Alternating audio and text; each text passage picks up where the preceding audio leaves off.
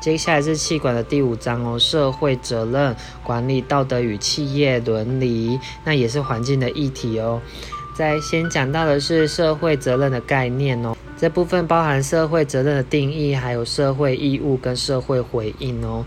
这些名词要特别分一下，不要搞混了。第一个是社会责任的定义，那它以广义来说的话，就是法律或经济。规范以外应负的义务都叫做社会责任哦。再是古典的观念的话，就是追求最大利润，其他都是负担。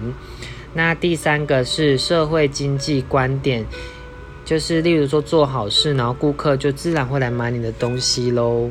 那就是第二个，就古典观念是为短视的，第三个是为长远的。接下来是讲社会义务，社会义务的话就是满足特定的经济和法律责任，这就叫做社会义务哦。接下来是社会回应，那回应社会的重要需求而做的社会公呃活动哦。接下来提到的是社会责任的目标层次跟内容哦，这部分是卡洛尔卡卡罗说的。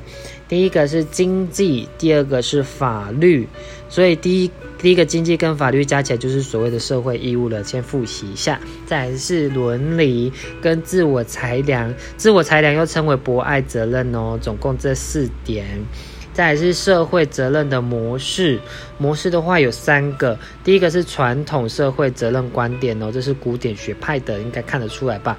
它是所谓的经纪人哦，所以以后看到经纪人就是古典学派的，那它就是利润是唯一的目标哦，低度的责社会责任。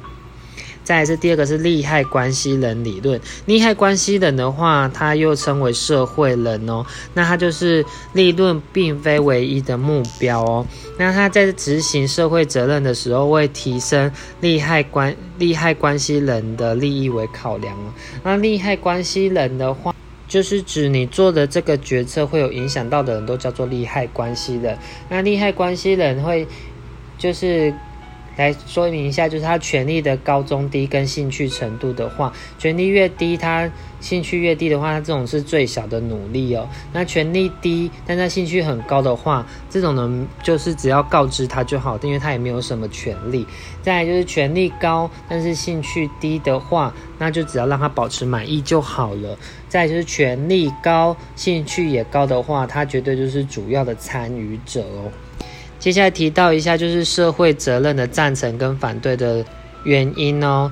那赞成的话，第一个就是当然企企业形象越来越好啊。第二个就是会有长期的利益。第三个话，生存力也会延长。第四个就是会延会避免政府的强制。再是提到社会的运作，那它有社会跟文化的，还有法律的社会运作。在第七个是长期的，就是高利益。第八个就是一份心力。第九个是公平。第十个是预防。再是反对的部分的话，它就是利润可能会荡下来。再就是成本转移到客人的身上哦。再是缺乏解决经济问题的技能。接下来是。冲淡裁员哦，在第五个是若权力过大可能会主宰政府哦，第六个是沦落传输的工具，第七个是应以多数为利益，但实际上不是哦。再是社会责任执行的策略有四种，第一个是拒不认错，第二个是积极防御，第三个是适当回应，第四个是积极主动。再是社会责任的回应策略，第一个是社会障碍，社会障碍就是有限度的遵循法律和经济责任哦。第二个策略是回应的策略是社会义务，第三个回应策略是社会回应，最后一个是社会贡献，社会贡献是主动的。再提到的是管理道德哦，它的定义就是说这行为是否对的。准则、价值观及信念，那这部分的话是主观的哦。管理道德是主观的哦。那道德的两难的话，会有发展出三个层次。那第一个层次是低层次的，又称为传统钱。那它有立即性的利益哦，例如说就是遵守与处罚的阶段，或是工具。阶段哦，就是所谓有利益才遵守，这时候属于低层次的。再是中层次的，又称为传统的。那它是以他人的期望哦。第一点是人际阶段，那就是呃亲友的期望。再就是法律与命令的阶段哦。第三个是高层次的，它又称为原则的。那他就已经发展出自己的一套的道德标准了。那就是心中有一把尺。那第一点是社会契约，就是所谓他与他人与自己的权益都在意。再就是四海皆准，就是所谓的尊重他人权益且不在意大众是否相同，这是高层次的。再来是干扰变数，这这部分要注意一下哦。干扰变数，然后又会有加大干扰变数。第一点是结构变数，那就是企业影响员工。再第二点是组织文化，这也是也是企业会影响员工的部分。第三个是个人特质，个人特质的话有价值观，还有人格变数哦，就是自己造成的。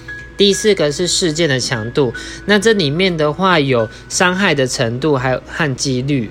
再就是影响的立即性跟集中性，还有就是对与错的共识。最后一个是你和受害者的亲近程度哦，这都是属于事件的强度。再来是管理道德，有三种不同的观点，这部分也要记一下哦。第一个是功利，第二个是权利，第三个是正义。那功利的话就是最后的结果，又称为实用主义。再来就是权利，权利的话就是法律与社会。公义，再来是第三个是正义。正义的话就是公平与正义原则。那这里面又有分配正义跟程序正义，还有补偿正义。分配正义的话就是非齐头式的平等哦，它就是有贡献度就给给他好。好康的，再是程序正义的话，就是有受到决策影响的人都应该有被告知的程序。补偿正义的话，就是当分配争议与程序正义未被满足的时候，受损的一方应获得补偿。再提到的话是绿色管理哦，那其方法的话就是都是预防的行为。那有四个行为哦，第一个是守法途径，第二个是市场途径。第三个是利害关系人途径，第四个是积极途径。那其中讲到的市场途径的话，它就是类似像是少减少研发农药，那它就会促使农夫减少农药的使用了。最后一个部分是企业伦理哦，那就是了解为何正当还有适当的行为。那解决企业伦理的困境的原则有四点，第一点是有用性，那就是考量利害关系人且是大多数人可以得到利益的哦。第二个是个人主义，第三个是道德权利，第四个是正义。那不正当的市场竞争永远都没有赢家。那提到。管理道德跟企业伦理的话，有两个例例子来说。管理道德的话，就是认为喝花酒行为是不对的行为；但是企业伦理的话，就会说企业明文规定员工不可以喝花酒的行为。第五章结束。